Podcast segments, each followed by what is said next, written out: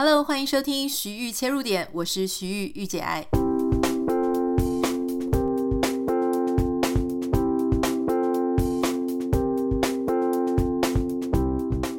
Hello，欢迎收听今天的节目。今天的节目主题比较特别，我可能从来没有尝试过在一集当中去做这件事情，就是在某一集回复很多网友好奇的事情，然后想要请我谈一谈。那其实我划了一下大家的题目呢，呃，我觉得有些都蛮有趣的。那今天就会来做一个 Q&A。那也许你在 Q&A 当中，你会听到，诶，很多人有奇妙的问题，那我会怎么回答呢？之所以会想要请大家来提提问啊，原因是因为最近我遇到 Podcast 的题目荒。如果你有注意到的话，你会发现上个礼拜开始，诶，我们的更新频率只有一集。是因为这个礼拜我都没在做事，或是太忙吗？诶，其实也不是，原因是因为我最近正在读的书，我觉得还没有那么适合来跟大家做分享。因为不是所有我正在读的书，或是我正在涉猎的主题，我都觉得有那么适合拿来做 podcast 的内容。像我之前有提到说，有一本书很好看嘛，叫《人生副本》，这个小说很好看。因为这个小说而延伸，我对量子物理啊的理论 有了很多的好奇，所以最近我看了很多霍金的书、霍金的纪录片，或是甚至这个费曼他的一些理论物理的相关著作。那我不能说我很了解这些东西，我正在尝试，我正在去挖掘，读那些我读得懂的部分，尝试去理解。那这些东西。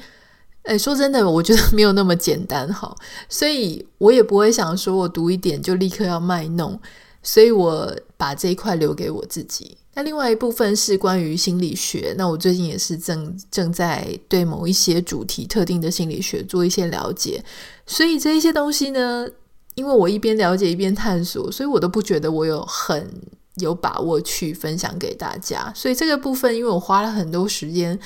那相对来说，我就比较没有去涉猎一些其他比较大众会有兴趣的内容了哈，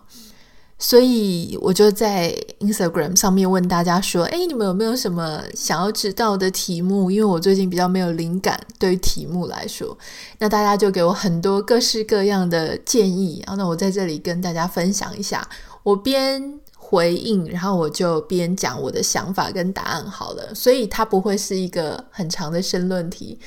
啊、我大概就是简答，因为很多东西我们好像在之前的节目当中就有提过。那在五秒钟音乐之后回来，我们立刻进行到今天的问题喽。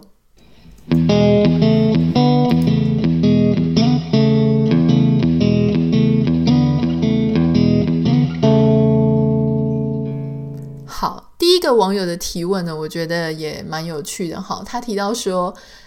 怎么教小孩理财观呢？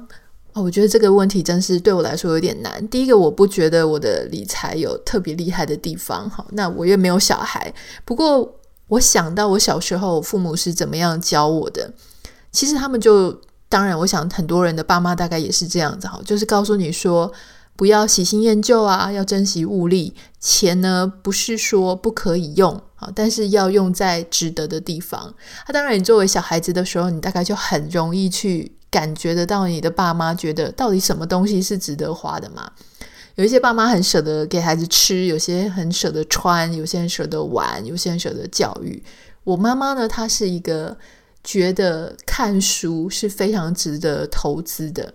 大概我所有花钱的部分呢，唯一不会被我妈念的，大概就是花钱买书。而且我妈她自己也有她自己的癖好，就是她觉得我买文字的书啊，例如说当代的作家或是历史的书，她都觉得没有问题。可是如果是漫画书、图文书，她就觉得很浪费钱。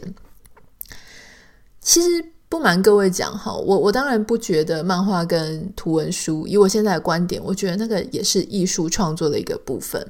创作形式的一种展现呢，但是不可否认，爸爸妈妈的偏好哈，或是他告诉孩子什么东西是值得的，这个东西他会深深的烙印在孩子的脑海当中，形塑孩子他认为什么东西是他花起来觉得很值得，而且很心安理得的部分。所以我觉得我后来呢，很舍得在阅读上面去做投资，不管是买书啊，然后买电子阅读器呀，哈，或是说我到世界各国旅游的时候，我都会先走进书店。我想这个当中小时候的那样子的印象是蛮重要的。所以你提到说怎么教小孩理财观，我觉得有一个很简单的一个概念了哈。虽然说我不知道是不是每一个家庭都适用，我认为你要教孩子的是。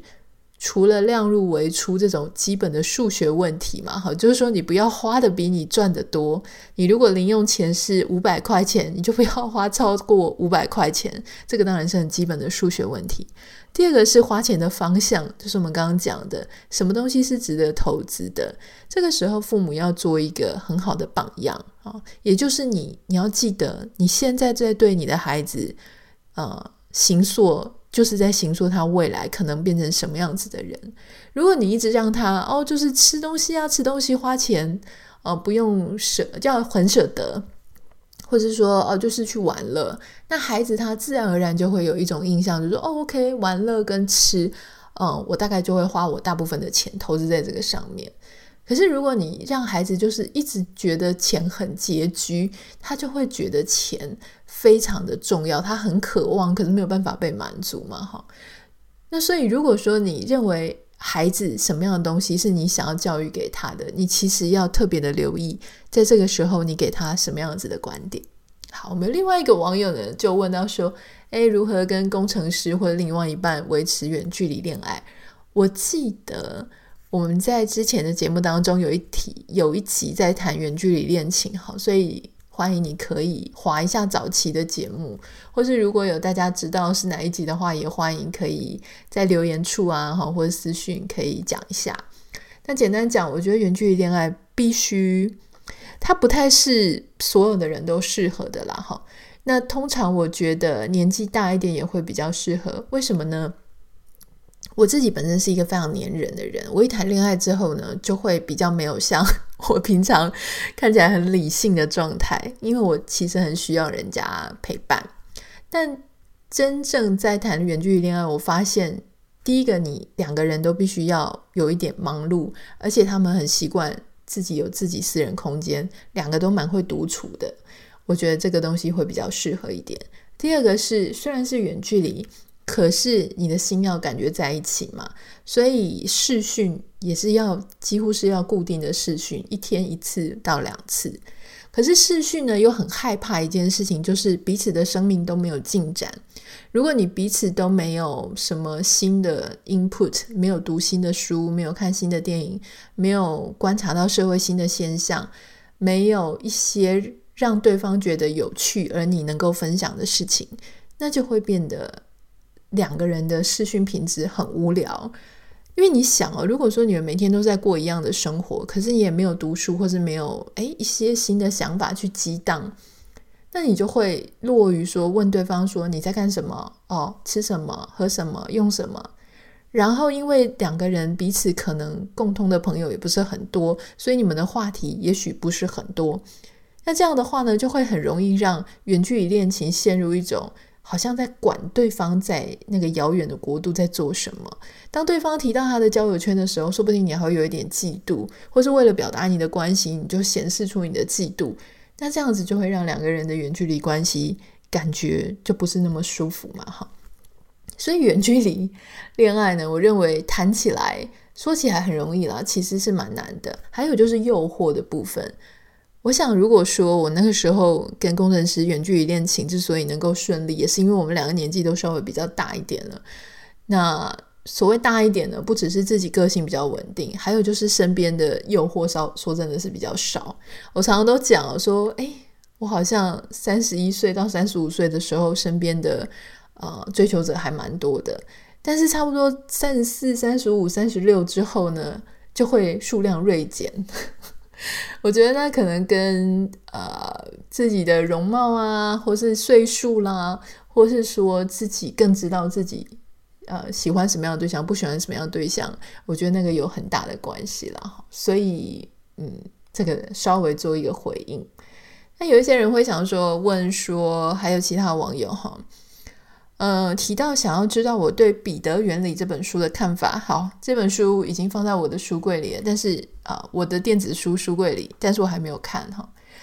嗯、其实我知道它有一些很潮流的书啊，或者说最近很红的书，我大概不会每一本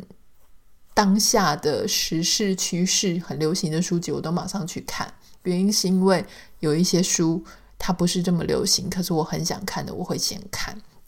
所以有时候出版社请我推荐一些书啊，我都会放一阵子，放到我真的想看的时候，我才去看。好，最近推荐的剧跟电影有一个平台，我不太确定大家是不是都喜欢看纪录片哈。如果你是，也许是在国外，在美国，我不知道台湾能不能看，因为有时候剧跟版权是有关系的。如果你有兴趣的话，你可以看一个叫做 Curiosity Curior 呃 Curiosity 这个这个频道，它里面全部都是纪录片。我自己很喜欢这个平台，好，所以它是串流影音，我有去订阅。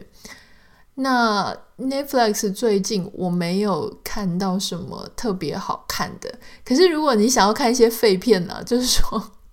你只是想要吃饭的时候看一下，然后觉得。很诡异哈，有一部叫做《Cooking with Paris》，其实我真的没有想到说我会去看这部片，因为它是派瑞斯希尔顿的厨艺节目。但你想也知道，派瑞斯希尔顿看起来就不是什么会煮饭的人嘛。确实，那部我也是看到别人在推荐，我就好奇心驱使之下，我就去点开来看。说真的，我我不是说真的要推荐你说它有很有内容或者什么，没有。但是你如果觉得很无聊、很想耍废的时候，你可以看。她就是穿着非常漂亮的她的衣服，然后娇娇女很 party girl 的感觉，然后去下厨。那她可能完全也找不到抽油烟机的开关啦，然后用一个果汁机在拌一些食材的时候，还不小心把胡椒的盖子都丢进去。反正我觉得有一点蠢。可是他的节目呢，像 reality show 这种呃纪实这种怎么讲纪实电视节目，呃有一些纪实电视节目太假了，假到我根本不想看。可是 Paris 这个呢，是你感觉他有认真在做一个厨艺节目，可是他真的是太逊了，但是又这么的穿得很美，我觉得它里面的反差感蛮大，所以这是一个废片，但是。看电视的时候，吃东西的时候看，我觉得还可以啦。你可以点开来看一下哈。嗯、有些人问到说，我赞成斜杠吗？哈，我怎么会不赞成呢？如果你有了解我的生命历程的话，你大概知道我非常的赞成嘛。那有人问到说，爱情观、感情事，想要知道我现任老公或是前男友，哈，这个事情，嗯，可能。不会放成单独的一集讲啦，因为老实说，我觉得就是如果有遇到刚好的时间点的时候会谈一下，但是不会特别来谈这个事情。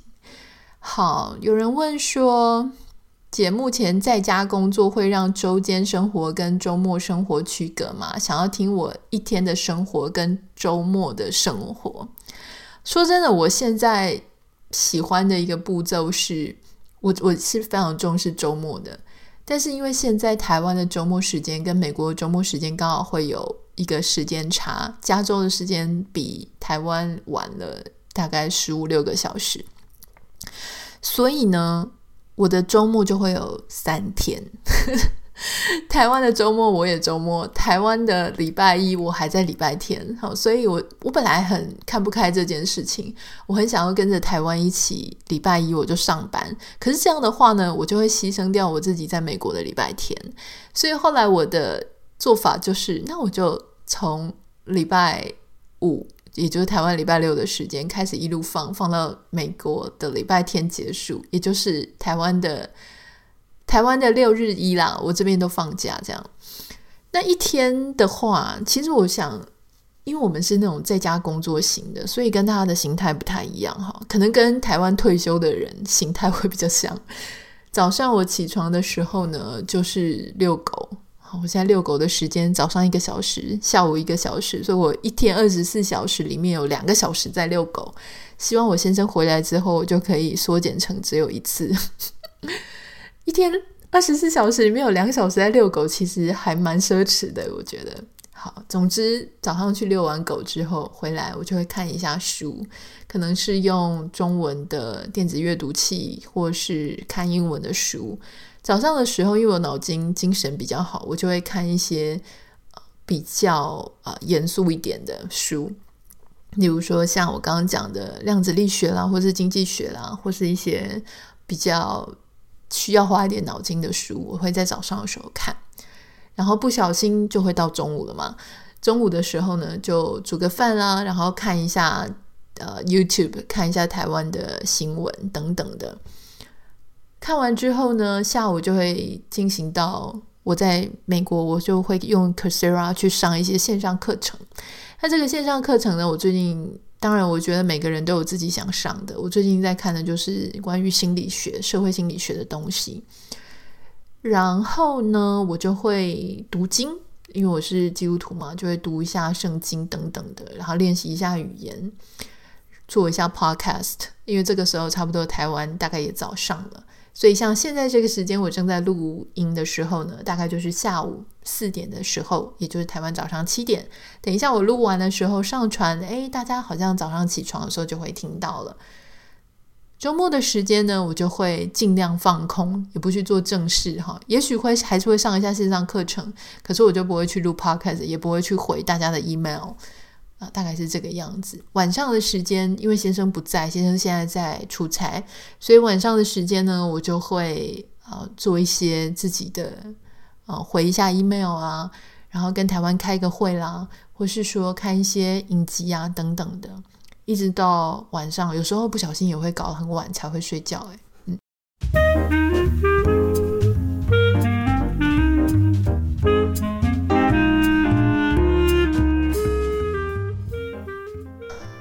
我觉得有一个网友问的问题，我觉得蛮有趣的。他说：“知识对我而言的意义。”我觉得这一题问题呢是蛮深的，然后我也蛮想回答的。知识对我而言的意义，我觉得它在我的从小求学到现在，我们常常说知识，知识好像去学校就学到知识，然后等我们毕业，大学毕业或硕士班毕业出来，诶，这个知识的摄取就变慢了，或是说我们就以为我们很有知识，或是我们拿到 Google，我们就觉得我们非常有知识。可是我个人认为这一题命题之所以深，是因为在我们人生不同阶段。你会发现，以前我们会知道我们知道很多，但是越来活越久，你就会发现说，我是不是其实没有知道很多？如果说你很幸运哈，怀疑自己是不是没有知道很多，而你有一点不安，想要去知道更多的时候，这个时候呢，就表示你对自己的啊、是更有自觉的。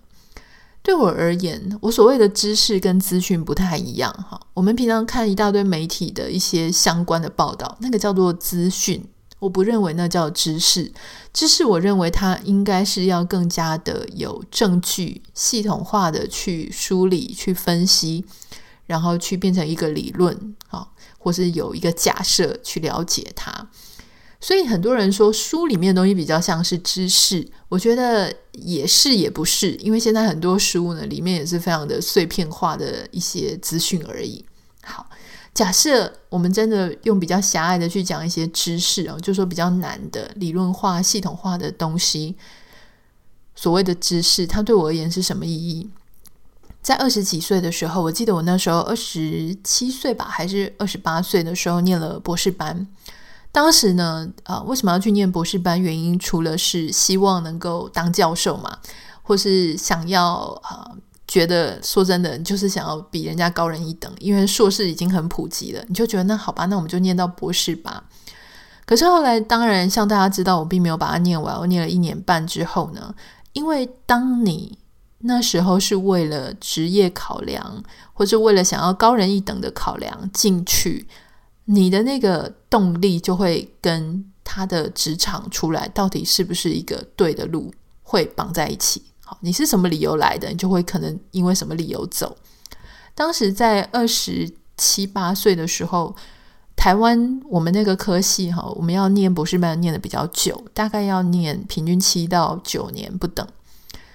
所以在那个状态下，你就会很担心啊，你就会想，哎，二十七八岁再加个七到九年，差不多呃三十四岁到三十六岁，也就是说，你把你人生最黄金的时间都丢在博士班。如果到时候出来，因为那时候说少子化，所以很多教授呢变成流浪的博士。到时候出来，可能业界也有点怕你哦，特别是人文社会科学的博士，好像跟产呃学界跟产业都脱钩蛮大的，你会很担心，好像出来会找不到工作，所以那时候为了这样的理由去念了，就因为这样的理由觉得很害怕、很惶恐，而且刚好那个时候人生有一些摆荡嘛，想想要赚钱，想要去呃有更好的。更明确的职场发展，所以那时候就离开了。可是后来在离开了学术界，没有人在逼你念 reference，没有人逼你念书，没有人告诉你说你一定要口试啊，或者安排你的进度，这些都没有了之后，再继续去接触一些想看的书，然后越看越难。以前会觉得说我这辈子再也不要读学术的书了，因为那个真的好累。可是后来你就会发现说，诶，当你看到很多好，当然也中间经历一段都是在看娱乐读物之后，你就发现说，其实你还是很追求，很想要知道一些更深入的东西，所以就开始再继续阅读经济学啊、社会学啊、心理学这一类的书。这个时候呢，不是为了教授，不是为了写文章，不是为了呃文献探讨，不是为了想要产出而去看的，纯粹就是你想要了解，对这个世界上。很多事情感到好奇，而且你知道吗？有时候我在像我刚刚提到说，我们在看霍金啊，或者是费曼的这些物理上的美好的陈述的时候，其实我内心更大的感觉是，我在欣赏人类的脑子，人类的智慧，怎么可以想到这么有创意？怎么可以推进到这么有趣的想法？我觉得我是在欣赏一个人类的智慧结晶了哈，就像有时候我在看小说，我也会觉得说，哇，这些小说家怎么这么厉害？他们的大脑里面好让人欣赏，好让人赞叹，他怎么能够建构出一个跟真实世界完全不相关的一个结构？所以这个时候呢，以我现在这个岁数在看知识。或是在看别人的智慧的结晶的时候，我是抱在抱含着一种赞赏，跟对世界想要再多了解一些，想要再多看一些的想法。这个时候呢，跟那个时候二十几岁的时候想要去探讨知识，是因为你想要哦，你读一点点就想要产出很多那种炫耀式的，我觉得真的是差很多。好，比较像是一种欣赏。这个世界的美好的感觉，然后让自己感觉到很充实。所以，知识对我而言的意义呢，也分了好几个阶段。回到这个网友的提问，一开始可能是职场，第二个是你想要产出，因为为了要产出，所以你跑去输入。但是，我现在对我的意义就是，都已经在这个世界上活了那么久，我很想要看看有别的人用什么样的看法去看这些世界上的事情。有什么样的命题是我从来没有想过，可是别人想过，然后他试着想要去了解，所以他会带你探索一些你眼睛看不到的、大脑没有想过的、耳朵没有听过的，然后他去追、去了解、去探寻，他就帮你打开了，好像在一个有很多。房间的一栋房子里，就像凡尔赛宫里面，大概据说好像有什么七百多间房间，是不是？你七百多间房间呢？也许一开始在你的人生路上，你只开了十几扇、二十几扇的房间的门。好，那接下来当你去看更多的书的时候呢，它就是带你越来越深入，开更多更多扇门，去了解整栋。建筑物，那这个建筑物就是我们的人生，或者我们的生活，或者说我们的宇宙，或者宇宙之外等等很多不同的领域。好，这个就是知识对我的意义。今天呢，就先稍微跟大家分享一下关于网友的提问哈，Q&A，有一些很有趣，那有一些呢，呃，之前已经谈过了，有一些其实我想，如果你有兴趣的话，你就去划一下我们的前面的一些。呃这个 podcast 的题目，我想你可能会达到得到你要的答案。好，好，那今天就先这样子喽。希望我们明天就可以回复到呃主题式的来探讨。我们明天见，拜拜。